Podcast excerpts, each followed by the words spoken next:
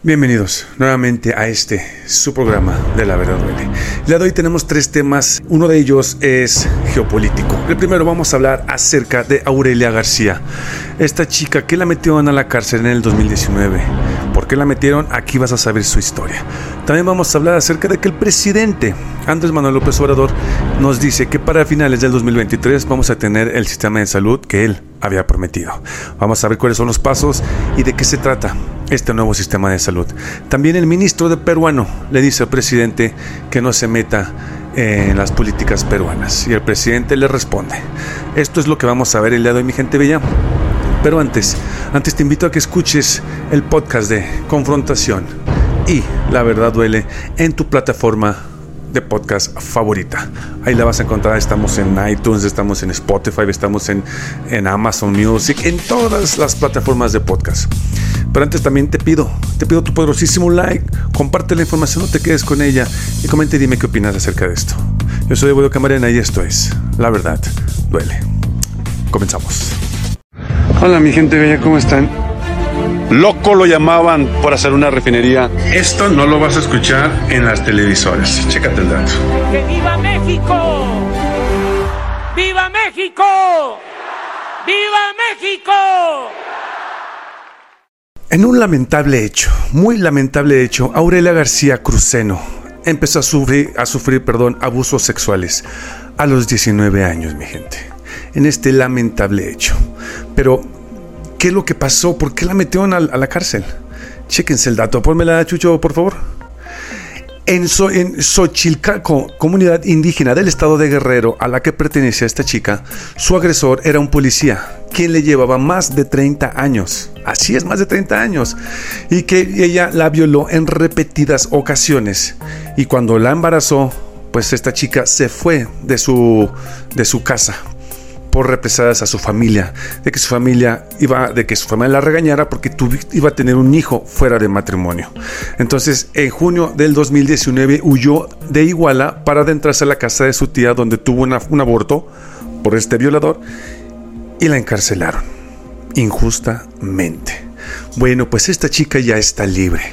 Ya la dejaron ir. El juez le dio la resolución donde le dijeron que ya era libre.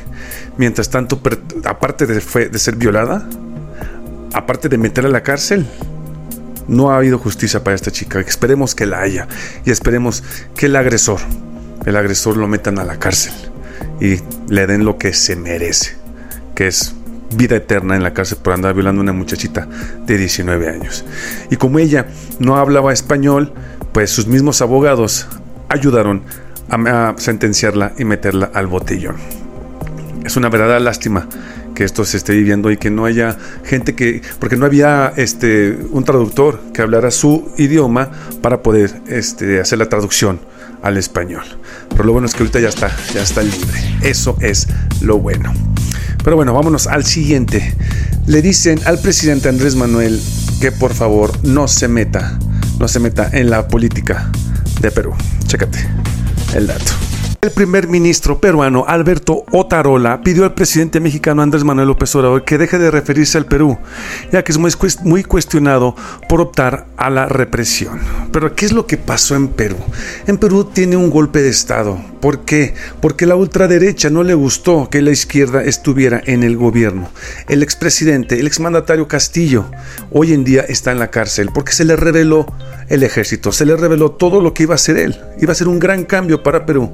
Pero lamentablemente la oposición, los de la derecha, los derechangos como los conocemos aquí en México, allá lograron evitar que este señor se mantuviera en el poder. Palabras más, palabras menos, el presidente o expresidente, exmandatario Castillo, era una persona de izquierda, tal y como lo tenemos hoy en día con el presidente Andrés Manuel López Obrador, y la ultraderecha se le reveló y apoyó para hacer un golpe de Estado, quitarlo del poder, meterlo a la cárcel y seguir haciendo lo que la derecha sabe, robar.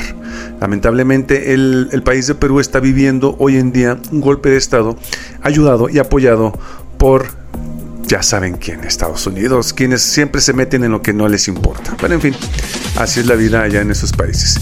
Y ahora vámonos, vámonos con la sexo sección.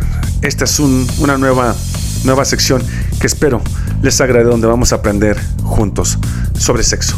Chécate el dato. Esto es Tu Sexo, sección. ¿Qué? Me, me, mete y saca. Ay, qué Sa- rico. sa- saca y mete. ¡Ay, qué rico! Tu Sexo, sección. ¿Qué? Esto es la sexo, sexo sección. El día de hoy vamos a hablar acerca del orgasmo.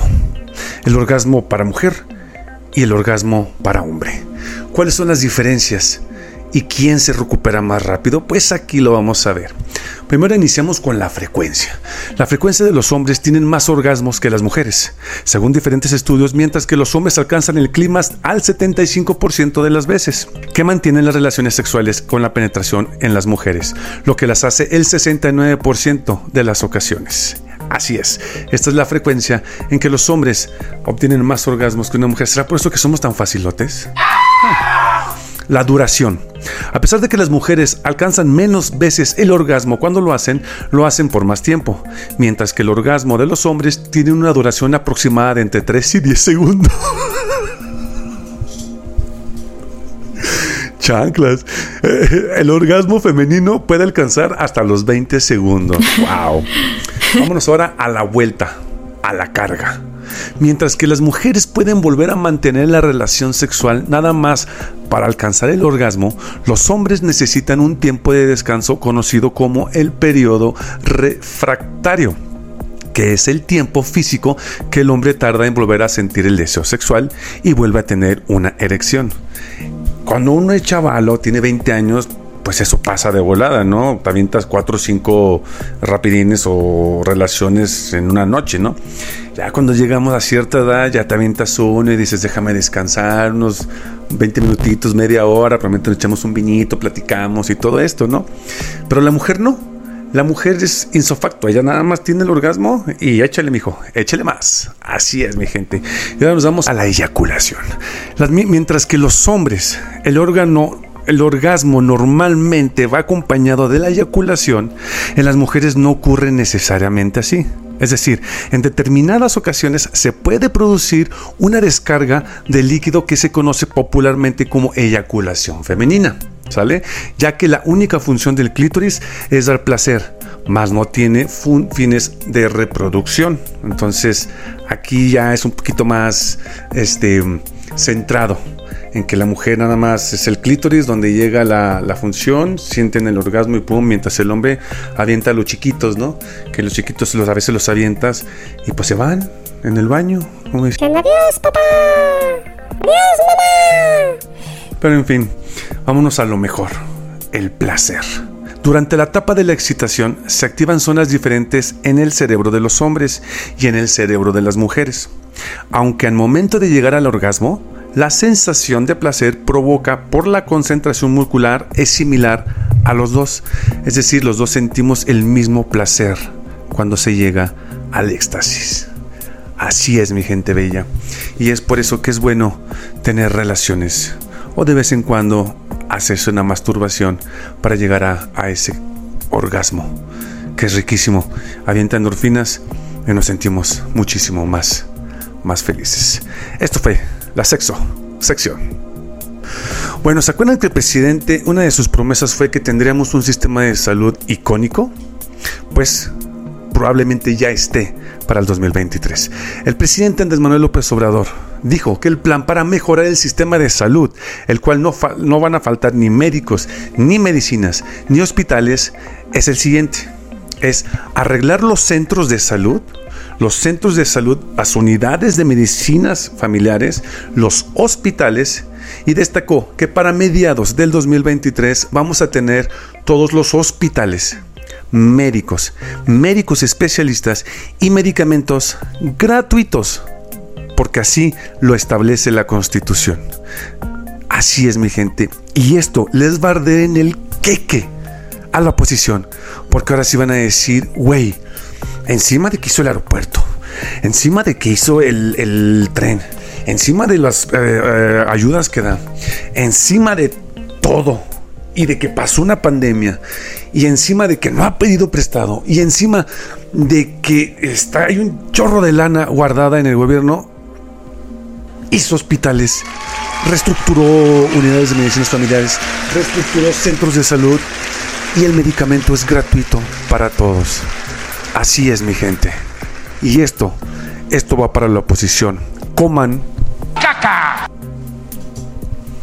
así de fácil. Muchísimas gracias, señor presidente. Es un honor estar con Obrador. Pues mi gente, si llegaste hasta aquí, quiero agradecerte por tu tiempo. Si aún no te suscribes a mi canal, suscríbete, es gratis, te lo recomiendo, güey. También puedes escucharnos en nuestro podcast favorito de confrontación y la verdad duele en tu plataforma de podcast favorito. Yo soy Abuelo Cabrera y esto fue La verdad duele. Hasta luego, mi gente.